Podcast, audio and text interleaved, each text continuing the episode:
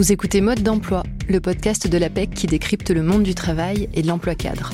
On a déjà eu l'occasion d'en parler ici, mais en ce moment c'est très très tendu sur le marché du recrutement. Il faut donc être le meilleur, le plus visible, le plus rapide et adapter ses outils. D'ailleurs, peut-être que si vous nous écoutez, c'est parce que vous traversez des difficultés pour trouver la perle rare. Vous n'êtes pas seul. Alors pour ce nouvel épisode, j'ai eu envie de faire le point sur les nouvelles pratiques.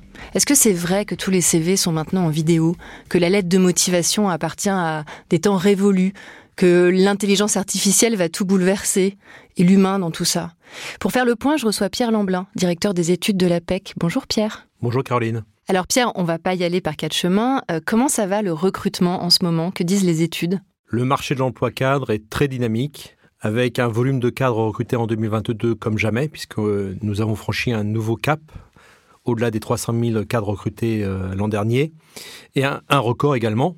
Et tout laisse penser que 2023 s'annonce sous les mêmes auspices. Le seul bémol, ce sont les difficultés de recrutement que rencontrent les entreprises, qui n'ont jamais été aussi élevées.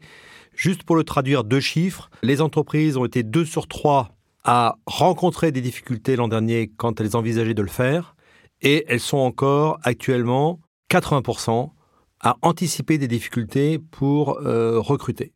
Par voie de conséquence, les délais de recrutement n'ont jamais été aussi élevés et ils augmentent. Ils étaient de 9 semaines il y a 2-3 ans et sont passés à 12 semaines en 2022. Donc euh, face à, ces difficultés euh, de recrutement, effectivement, les premiers arrivés sont les premiers servis. donc les recruteurs ont besoin de se démarquer encore davantage. Est-ce que l'offre d'emploi, ça reste un moyen encore efficace, voire incontournable pour recruter? L'offre d'emploi reste le premier moyen pour euh, rechercher des candidats et aussi pour euh, permettre aux recruteurs de recruter le, candidat final.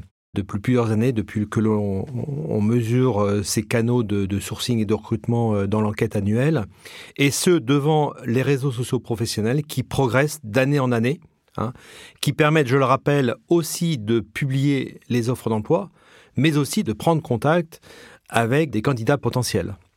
Je reviens quelques instants sur l'offre d'emploi pour souligner qu'elle permet de présenter le, poste à pourvoir, de le décrire sous toutes ses formes, donc de décrire les compétences recherchées par, euh, euh, par l'entreprise sur le poste à pourvoir, mais aussi euh, elle permet à l'entreprise dans un marché hyper concurrentiel où, faut-il le rappeler, le rapport de force est en faveur des candidats et non pas au niveau des entreprises.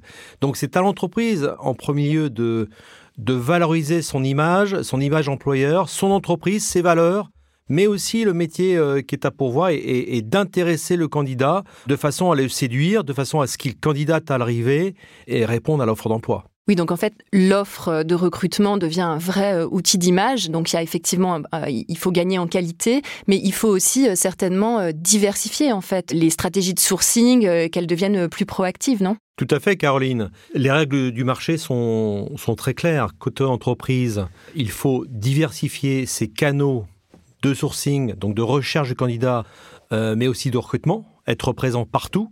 D'autant plus que côté cadre, là aussi, il faut se rendre visible et être euh, partout où il se doit.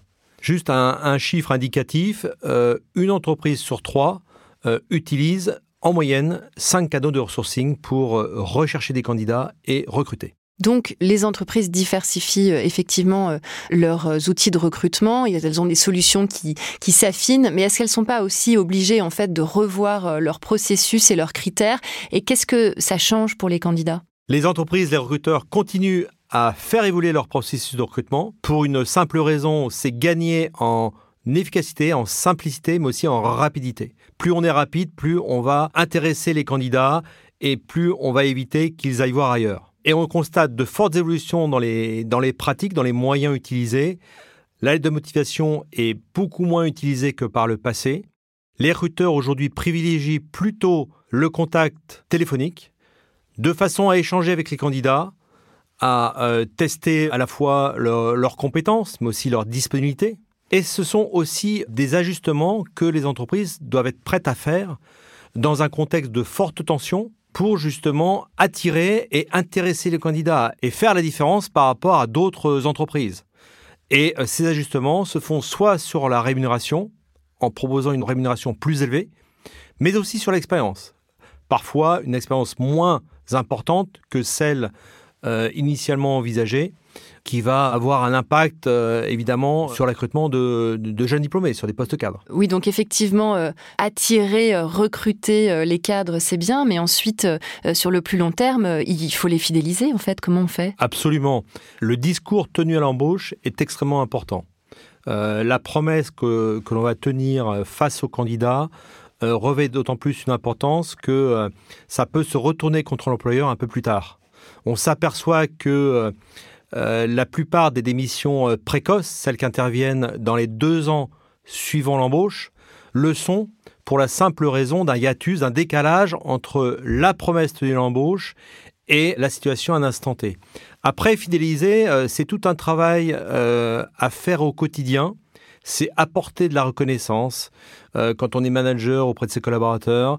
C'est aussi euh, donner de la visibilité sur son évolution professionnelle, mais aussi sur l'évolution de la rémunération, hein, qui est un critère extrêmement important et euh, au-delà de la simple embauche. Oui, donc effectivement, là, on parle quand même bah, surtout de relations humaine, mais on a aussi parlé de gagner du temps. Alors moi, j'ai envie de vous poser la, question qui fâche, et l'intelligence artificielle dans tout ça, est-ce que bientôt on sera recruté par ChatGPT lui-même? L'intelligence artificielle est, déjà fortement présente dans l'économie, dans bon nombre de secteurs d'activité comme l'industrie ou, le médical. Dans le domaine des ressources humaines, de nombreuses solutions euh, d'IA ont été développées justement pour permettre de gagner du temps d'automatiser certaines tâches euh, qui étaient plutôt chronophages, du type euh, exploitation euh, des CV, mais aussi le matching, la correspondance entre l'offre et la demande, si je puis dire. Mais de toute façon, l'IA à un moment donné ne pourra pas remplacer l'humain, puisque bon, à un moment donné, il faut bien rencontrer le candidat. qu'on soit en, visioconférence ou en présentiel. Donc c'est pour ça que je préfère parler de solutions adéquates qui sont en appui du recruteur. Donc on parle souvent d'humain augmenté ou d'exosquelette qui, qui va venir accroître l'efficacité du, collaborateur des, ressources humaines et qui lui permettra de se concentrer sur des tâches à plus forte valeur ajoutée dans le domaine des RH, notamment sur certaines parties du recrutement, mais aussi sur euh, l'évolution professionnelle ou sur des sujets comme euh, l'égalité professionnelle entre les femmes et les hommes. Bon, alors on, l'a dit finalement, et c'est rassurant, hein, l'humain reste au cœur des pratiques, mais euh, il semble que euh, l'attractivité, ça passe aussi maintenant par le fait de répondre à de nouvelles attentes, de nouvelles aspirations euh, des cadres. Quelles sont-elles ces aspirations justement, Caroline? On y vient rapidement. C'est à la fois la qualité du management que recherchent à la fois les managers, mais aussi les cadres managés. Donc c'est tout un savant équilibre entre autonomie et euh, responsabilité, mais c'est aussi euh, la qualité de vie au travail. Bon, avec cela, euh, comme corollaire, donc les, conditions de travail, ce télétravail qui s'est installé avec la crise du Covid et, qui se généralise. Encore faut-il que les, les entreprises en aient conscience, puisque aujourd'hui vous avez plus d'un cadre sur deux qui ne rejoindrait pas une entreprise qui ne propose pas de solution de télétravail.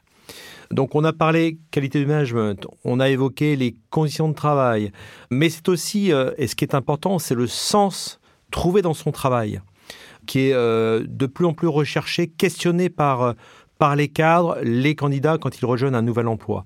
Donc c'est sortir de, de la routine, retrouver les valeurs auxquelles on adhère, donc les valeurs exprimées par l'entreprise, d'où l'importance de communiquer là-dessus et de valoriser tout cela quand on cherche à recruter.